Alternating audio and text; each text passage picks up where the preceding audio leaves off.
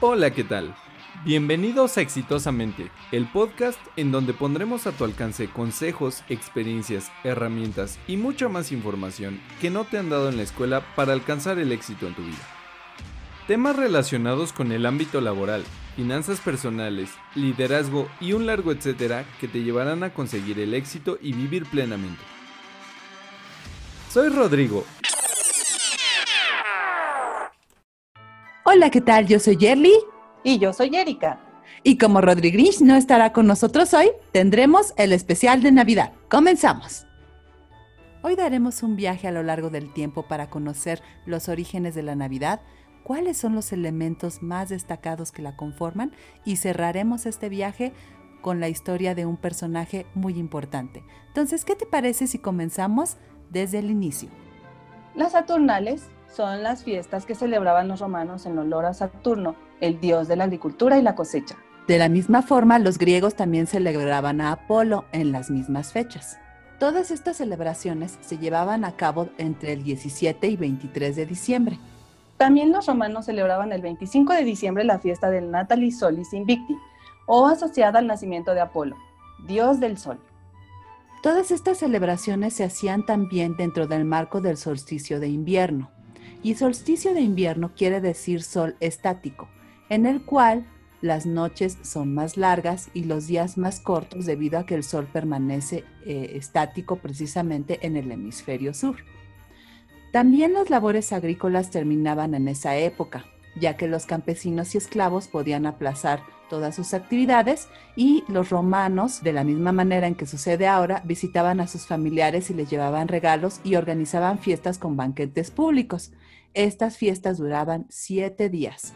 Mientras tanto, los esclavos pues podían estar libres e incluso utilizar la vestimenta de sus amos. Fue por ello que Constantino I el Grande eligió esta fecha ya que ese mismo día de diciembre se celebraba el festival del nacimiento del dios Sol Invictus. Los antecedentes de la Navidad se sitúan entre los años 320 y 353, durante el mandato del Papa Julio I, que fijó la fecha de la Navidad también el 25 de diciembre.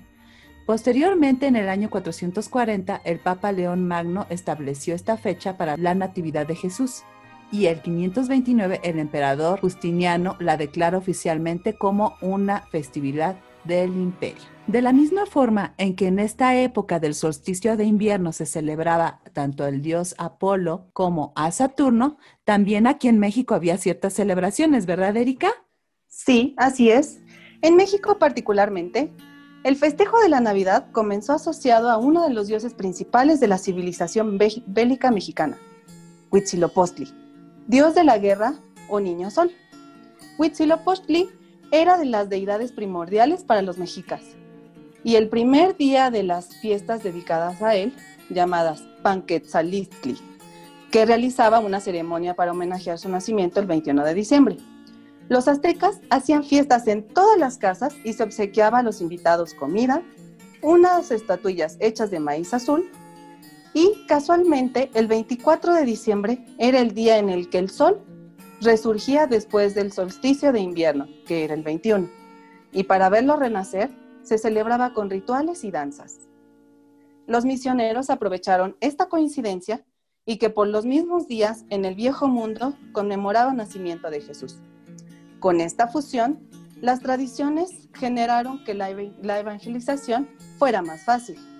Así, la intención de juntar el natalicio de Jesús y el Dios del Sol era facilitar la conversión de los paganos al cristianismo, religión que se haría oficial en ese siglo. ¡Wow! ¡Qué interesante! Como que hay mucha casualidad entre el nacimiento de Saturno, Apolo y también aquí en México el de Huitzilopochtli, más o menos por la misma época, ¿no? Sí, es correcto. Y esto fue bastante conveniente para poder unificar esta tradición. También el emperador Constantino decreta las celebraciones católicas junto con la celebración del nacimiento de Jesús, poniéndolo de la misma manera el 24 de diciembre, como bien mencionas. Platiquemos un poquito más sobre la primera celebración de la Navidad en México. Fue en 1526. En ese año, Fray Pedro de Gante le escribió al rey Carlos V sobre la celebración que realizaron los indígenas con los españoles. En esta primera Navidad hubieron oraciones, algunos cánticos que tenían un espíritu religioso y también reemplazaron el nacimiento o la figura de Huitzilopochtli por la figura de Jesús, conmemorando así el nacimiento del niño Jesús. La primer posada se realizó poco tiempo después, en 1587, en la cual había representaciones donde mostraban a los indígenas personajes vestidos a la usanza romana, que fue el imperio que vio nacer a Jesús. En poco tiempo todas estas representaciones se adoptaron por el pueblo indígena y así comenzaron estas celebraciones. Pues ya una vez que se generaron todas estas celebraciones en México, poco a poco se fueron modificando. Y ya desde el punto de vista católico, las posadas tienen que ver con aquella peregrinación que eh, José y María tuvieron antes de la llegada del niño Jesús.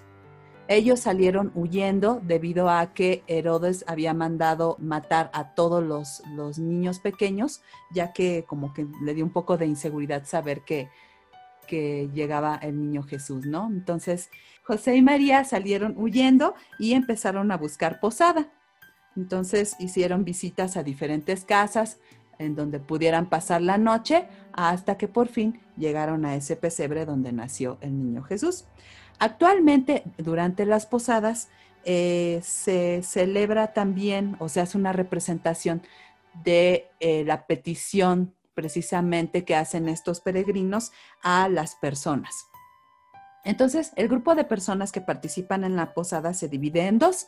La mitad se queda en la parte de afuera de las casas, la otra mitad está en la parte de adentro y por medio de un cántico se Em, representa la conversación que hay entre las personas afuera que piden posada y las personas que están adentro que se las otorgan. Ah, entonces esas son las famosas letanías que cantamos en las posadas. Es correcto. Así es, y si observamos la letra de esas letanías, te vas a dar cuenta que realmente es una conversación entre las personas que están solicitando entrar eh, a la casa para descansar y las personas que están adentro, ¿no? que les otorgan ese, ese descanso. Es cierto, no lo había notado. Ok, otros de los personajes de los cuales vamos a hablar en otro capítulo son los Reyes Magos, quienes también se dieron a tarea de buscar el pesebre donde el niño Jesús había nacido y les llevaron regalos. Bueno, platicando también de lo que sucede en las posadas, pues hablemos un poquito eh, sobre los elementos que podemos encontrar ahí. Uno de ellos es el ponche, ese delicioso ponche que cada diciembre nosotros disfrutamos en nuestras casas. Es cierto, el ponche, ese no puede faltar dentro de las posadas o, por qué no, en aquellas tardes y noches frías. El ponche tiene su origen en la India y se conoce como paca, que se traduce al español como cinco, refiriéndose a sus cinco ingredientes originales, alcohol, azúcar, agua, limón y té. Esta bebida fue llevada por los marineros de las flotas de la Compañía Británica de las Indias Orientales a Inglaterra. Una vez que llegó a estas tierras británicas, el ponche empezó a esparcirse a distintas partes de todo el continente. Fue por esta razón que cuando los españoles llegaron a América, trajeron consigo el conocimiento para preparar este característico brebaje. Sin embargo, la receta de México parece en muy poco a la original de la India y a la británica. El ponche de frutas mexicano es una deliciosa combinación de las tradiciones europea e indígena mexicana. En nuestro país existen diferentes recetas para preparar el ponche. Algunas de ellas incluyen ingredientes como huevo, cerveza, café, jugo de uva, leche, durazno o piña. Pero el más tradicional se prepara con caña de azúcar, ciruela pasa, manzana, canela y piloncillo. También lleva tejocote y guayaba y es común servir esta bebida caliente o fría en jarritas de barro para beber. Además, es común que se le agregue el famoso piquete, que es alguna clase de bebida alcohólica como el ron, aguardiente, whisky o vino. Fíjate que yo me imaginaba que el ponche era una bebida prehispánica, pero por lo que mencionas, realmente fue importado y poco a poco se fue enriqueciendo con nuestras tradiciones. Así es. Incluso ha habido algunas personas que le ponen clavo al ponche. Ese es un buen secreto que practicaré este año. ¡Wow! ¡Qué delicia! ¡Qué delicia! Bueno, pues hay muchos elementos que tenemos aquí en México en las posadas. Aparte del ponche, pues no puede faltar la tradicional piñata, lo cual nos da mucha diversión, pero también tiene un significado muy interesante. ¿Te gustaría escucharlo? Sí, claro. El origen de la piñata tiene dos versiones. La primera es en la antigua China, en la cual en el libro que habla de los viajes de Marco Polo, se relata que en una de sus travesías por Asia observó cómo se rompía la figura de un buey relleno de semillas para celebrar el Año Nuevo chino. Marco Polo fue quien llevó esta tradición a Italia, donde se adaptó para conmemorar la cuaresma y de ahí pasó a España. Finalmente fueron los españoles los que se encargaron de traerla al nuevo mundo y dar un nuevo significado de las piñatas. Esa es la primera versión. La segunda versión del origen de la piñata surge precisamente aquí en México con la civilización maya, ya que se dice que practicaban un juego con los ojos vendados, el cual consistía en colgar con una cuerda una olla de barro que estaba llena de cacao y trataban de romperla cuando llegan los conquistadores y empieza la evangelización, lo que hacen es juntar estas dos tradiciones o estos dos orígenes de la piñata. La construyen de barro, la rellenan, eh, bueno, actualmente ya es con dulces, ajá, y también esta piñata tiene varios significados. Tras la conquista, piñatas adquirieron un sentido religioso, pues los monjes las utilizaron como un recurso para la evangelización. Originalmente las hacían con una olla de barro y le pegaban siete picos para darle forma de una estrella. Estos siete picos simbolizaban los siete pecados capitales, que son pereza, envidia, gula, ira, lujuria, avaricia y soberbia. También el palo con el que la golpean tiene un significado. Este simula la fuerza con la que se vence al mal y se destruye la falsedad y el engaño. Los ojos vendados representan la fe ciega en Dios que la persona tiene al pegarle al mal hasta que lo destruye. Y todos los colores con los cuales la adornan, todos esos colores brillantes, simbolizan las vanidades del mundo y las tentaciones del demonio. Órale, qué padre simbolismo. La verdad es que las piñatas mexicanas son muy hermosas, son una tradición que no puede faltar en las posadas. Últimamente o en los últimos años se ve cada vez menos eh, y se ven cada vez más como de, cartón y de papel, pero sin, lugar a dudas aquellas de barro eran toda una eran todo un reto para romperlas y después para no descalabrarse, obviamente, pero a mí me encantaban mucho las piñatas de barro. Era, yo creo que de las cosas que más disfrutaba en las posadas o de las que más disfruto en las posadas. En esta ocasión pues lo vamos a extrañar un poco por, por el tema de que no, no podemos reunirnos con muchas personas.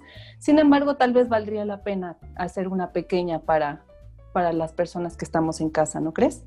Sí, claro que sí, es muy importante conservar esta tradición. Sí, también actualmente, pues ya las piñatas que están hechas de siete picos, pues son reemplazadas por, por otro tipo de piñatas, ¿no? Que tienen otras formas, que no tienen nada que ver con, con esta tradición. Y pues bueno, también se acostumbra mucho a utilizarlas en cumpleaños o primeras comuniones o cualquier otra celebración que, que tenemos. Sí, son lindas. Ok, muy bien. ¿Con qué otra tradición seguiremos? A ver. ¿Te parece bien con la flor de Nochebuena? Oh, sí, claro que sí. A ver, platícame un poquito sobre ella.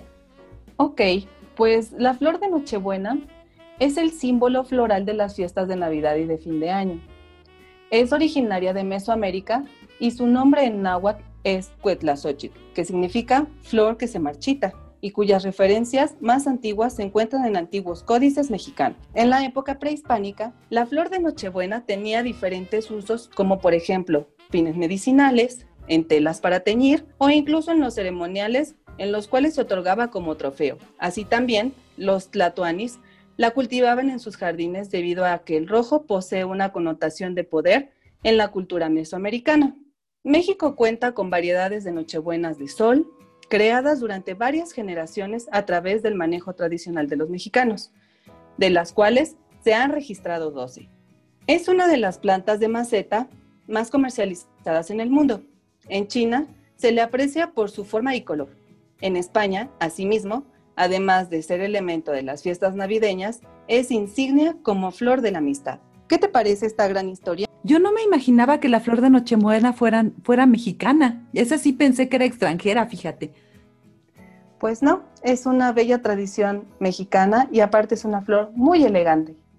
Bueno, pues entonces, de la flor de Nochebuena, ¿qué te parece si vamos a ver el origen del árbol de Navidad, que es otro elemento que también forma parte de nuestras posadas y de nuestras tradiciones navideñas? El árbol de Navidad en estos tiempos ya es eh, parte de la decoración anual que tenemos en, en México. Em, ¿De dónde sale esta tradición? Pues bueno, los babilonios cortaban un árbol para dejar regalos debajo del mismo. Eh, también tenemos datos de que los romanos adornaban las calles durante las Saturnales, recordemos las Saturnales, que son las que con los que empezamos este capítulo, mientras que los celtas decoraban los robles con frutas y velas durante los solsticios de invierno. Esta era una forma de reanimar al árbol y asegurar el regreso del sol y de la vegetación. Desde tiempos inmemoriales, el árbol ha sido un símbolo de la fertilidad y de la regeneración. Es decir, lo que hacían los romanos decoraban los árboles o los robles para darles más vida. Ese era el significado. Hay una leyenda la cual nos dice que en el siglo VIII había un roble consagrado a Thor en la región de Hesse, en el centro de Alemania. Cada año, durante el solsticio de invierno, se le ofrecía un sacrificio. Sin embargo, el misionero Bonifacio taló el árbol ante la mirada atónita de los lugareños y tras leer el Evangelio, les ofreció un abeto. Es un árbol de paz que representa la vida eterna porque sus hojas siempre están verdes y porque su copa señala hacia el cielo. Esta es una, una representación tan hermosa Después tenemos que dos ciudades balíticas se disputan el mérito de haber elegido el primer árbol de Navidad en una plaza pública. Tallinn en Estonia en 1441 y Riga en Lituania en 1510. Unos comerciantes locales instalaron un abeto en la plaza del mercado de Riga. Lo decoraron con rosas artificiales, bailaron a su alrededor y finalmente le prendieron fuego. Hoy, esos árboles que se prenden en las plazas se lucen con hermosas luces. La ceremonia de encendido atrae cada año a miles de personas para presenciarlo. ¡Wow! ¡Qué maravilla! Nunca me imaginé que el, que el, origen del árbol de Navidad se diera de esa manera. Y fíjate que aquí en México, la primera vez que se decoró fue durante el siglo XIX. Esto sucedió durante el breve reinado de Maximiliano de Habsburgo, que fue de 1864 a 1867. Él introdujo el hábito de decorar el árbol. Sin embargo, cuando lo fusilaron, toda esta tradición la detuvieron. Posteriormente, en 1878, Miguel Negrete, que era el rival de Porfirio Díaz, adornó un enorme árbol de forma tan espectacular que se ganó los elogios de todos los ciudadanos y hasta de la prensa de aquella época. Después de eso, pues bueno, comenzó también la tradición de decorar los árboles navideños dentro de las casas. Y pues bueno, donde hay un árbol, siempre hay regalos, ¿no? Es cierto. Y esos regalos los pone Santa Claus. sí. Sí, ese personaje que todos esperamos el día 25 de diciembre. Pero fíjate que Santa Claus tiene un origen bastante interesante y que crees, no es del Polo Norte. ¿No es del Polo Norte? No. Entonces, ¿de dónde es? Cuéntame más. Verás, para poder comprender mejor la historia de Santa Claus, debemos echar un vistazo a el día 6 de diciembre. En esta fecha, la Iglesia Católica conmemora a San Nicolás de Bari, quien fue obispo de Mira, que se conoce ahora como la actual Turquía. San Nicolás de Bari tenía fama de llevar alimentos y dinero a los niños pobres en la víspera de Navidad y tuvo una vida bastante generosa. San Nicolás nació en Turquía el 15 de marzo del 270 y sus padres eran una familia adinerada. Él siempre se caracterizó porque todo lo que conseguía lo repartía entre los pobres. Tenía un tío que era obispo y gracias a él se consagró como sacerdote. Posteriormente, cuando sus padres murieron, él repartió las riquezas entre los pobres y se fue al monasterio para apartarse del mundo y dedicarse a la oración. Visitó la Tierra Santa, que fueron los lugares donde vivió y murió Jesús, y también pudo contemplar la ciudad de Jerusalén. Oh, entonces no es un personaje inventado por la por eh, la mercadotecnia? Mm, hay algo de cierto en eso, pero ahorita lo comentamos. En alguna ocasión, en Turquía, los obispos y sacerdotes estaban en el templo discutiendo quién debería ser el nuevo obispo, obispo, perdón, quién debería ser el nuevo obispo, ya que el que estaba en turno había muerto. Uno de ellos dijo, miren, vamos a elegir al primer sacerdote que entre al templo ese será nuestro obispo.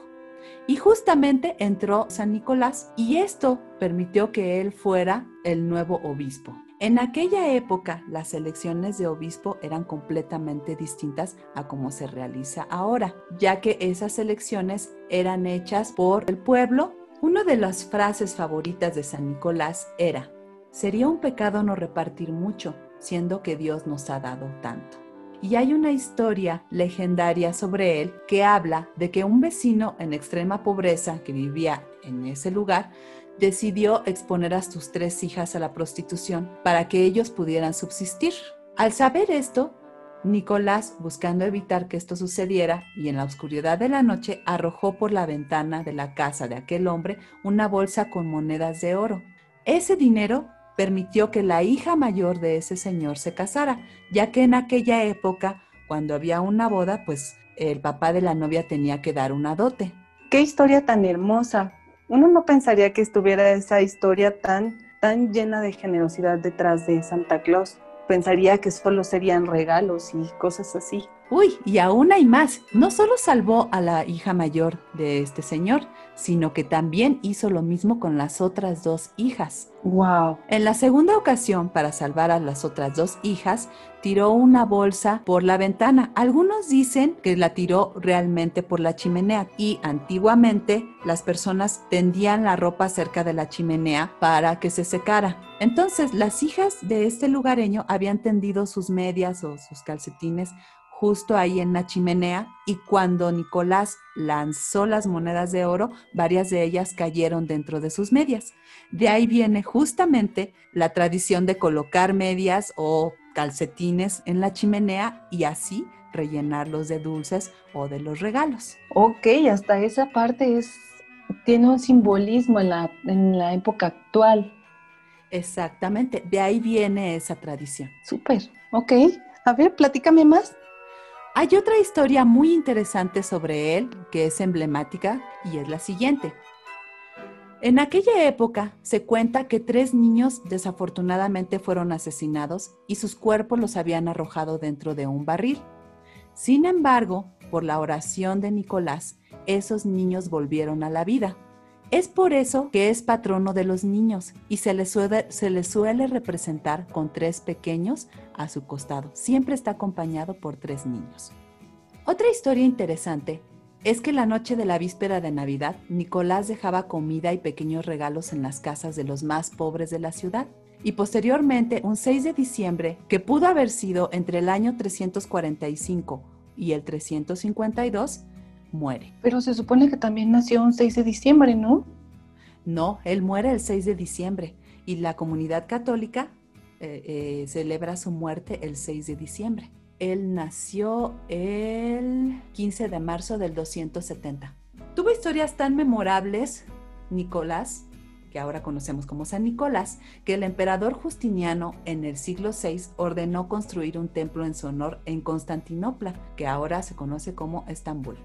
Posteriormente, en el año 1087, sus huesos fueron rescatados de Mira, la cual había caído bajo la invasión musulmana y fueron llevados a Bari, en la costa adriática de Italia.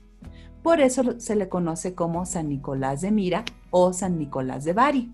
San Nicolás es patrono de Rusia, Grecia y Turquía, también en Italia, Holanda, Suiza, Alemania, Austria y Bélgica. En Argentina también tenemos varias ciudades, barrios y templos dedicados a San Nicolás. Por solo nombrar algunos, tenemos la ciudad de San Nicolás de los Arroyos, provincia de Buenos Aires, el barrio de San Nicolás y su templo en la ciudad de Buenos Aires, que es la Catedral de La Rioja dedicada también a San Nicolás. Poco a poco a través de los años, San Nicolás, que era obispo de Mira, se convirtió en Papá Noel y en algunos países no ha perdido su impronta ni sus hábitos religiosos. Por ejemplo, el 5 de diciembre se celebra la víspera de San Nicolás en los Países Bajos y el 6 de diciembre en, en Bélgica y en algunas antiguas colonias neerlandesas. Según la tradición, San Nicolás llega a las costas neerlandesas en un barco de vapor que proviene de Alicante, España. Pero, ¿por qué viene de España y no del Polo Norte?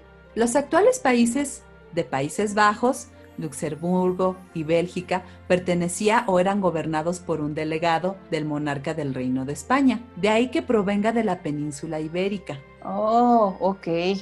Eso explica entonces por qué venía de España. Exactamente.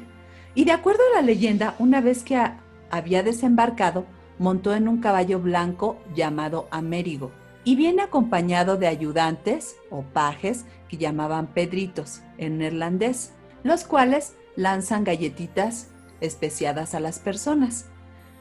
Esta es una de las tradiciones más importantes que tienen los Países Bajos, la llegada en barco de Sinterklaas.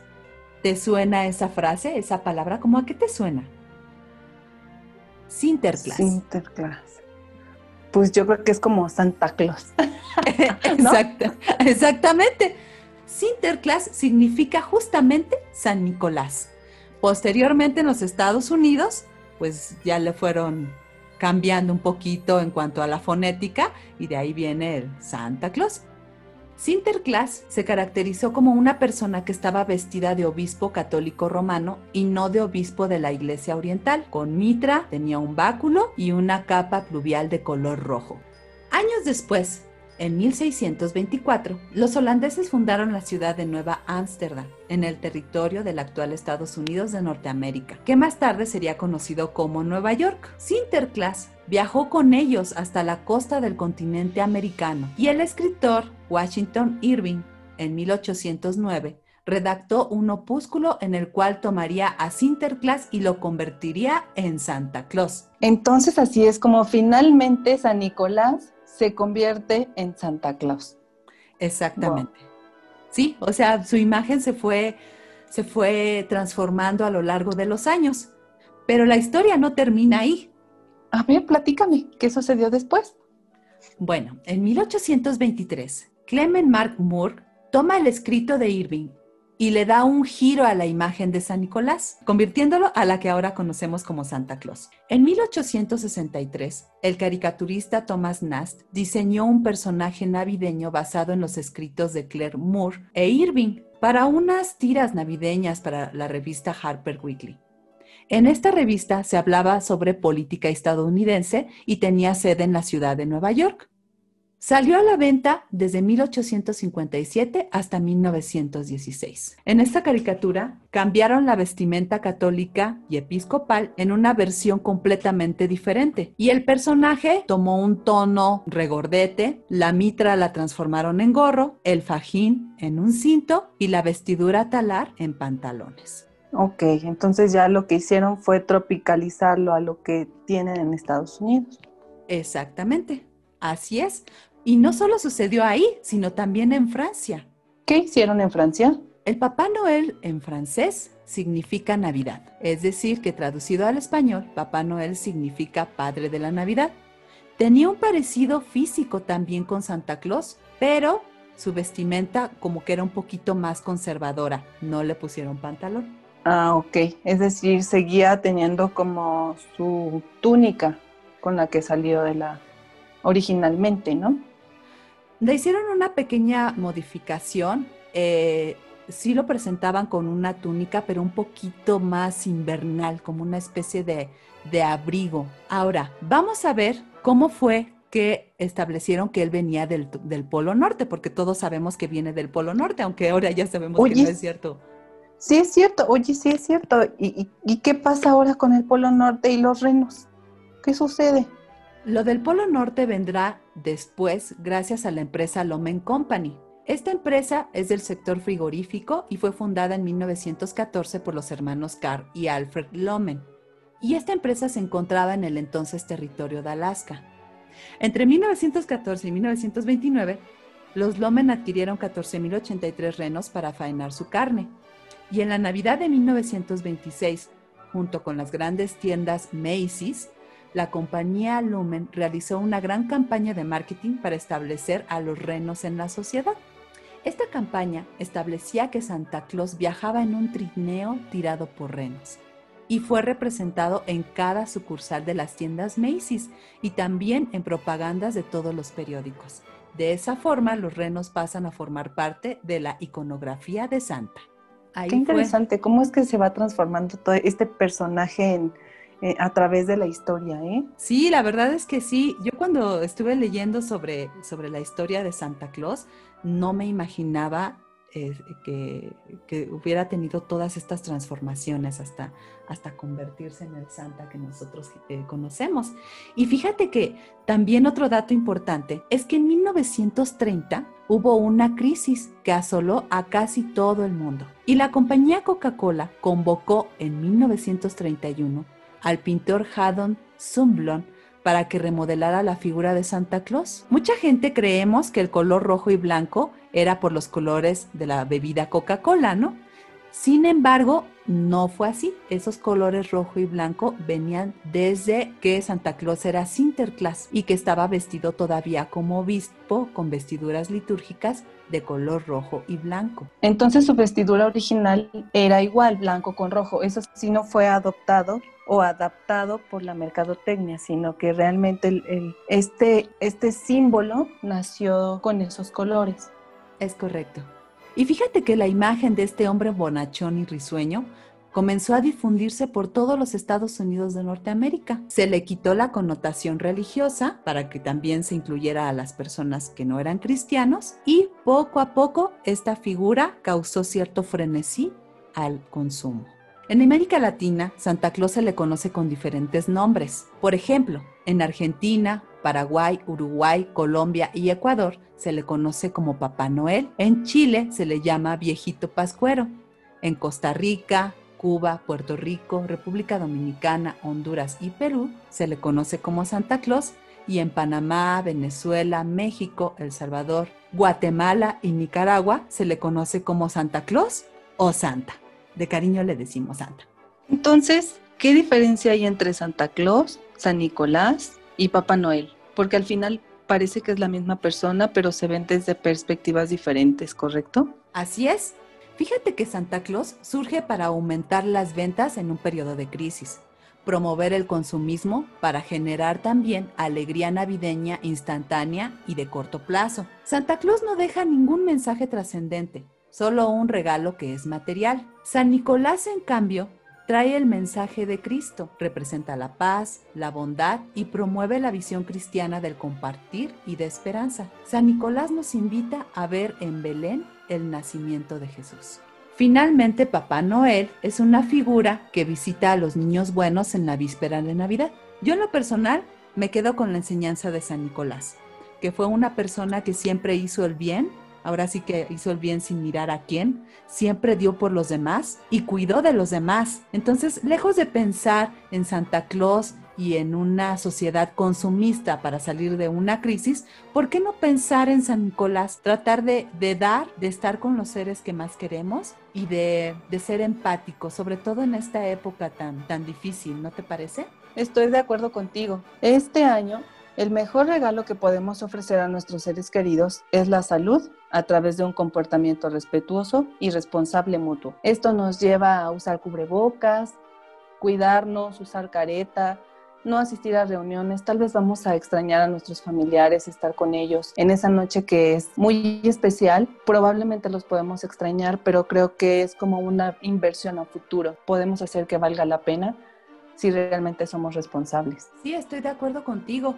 sobre todo porque hasta el día de hoy en que estamos grabando este podcast, ya tenemos 1.32 millones de infectados en México y 118 mil fallecimientos.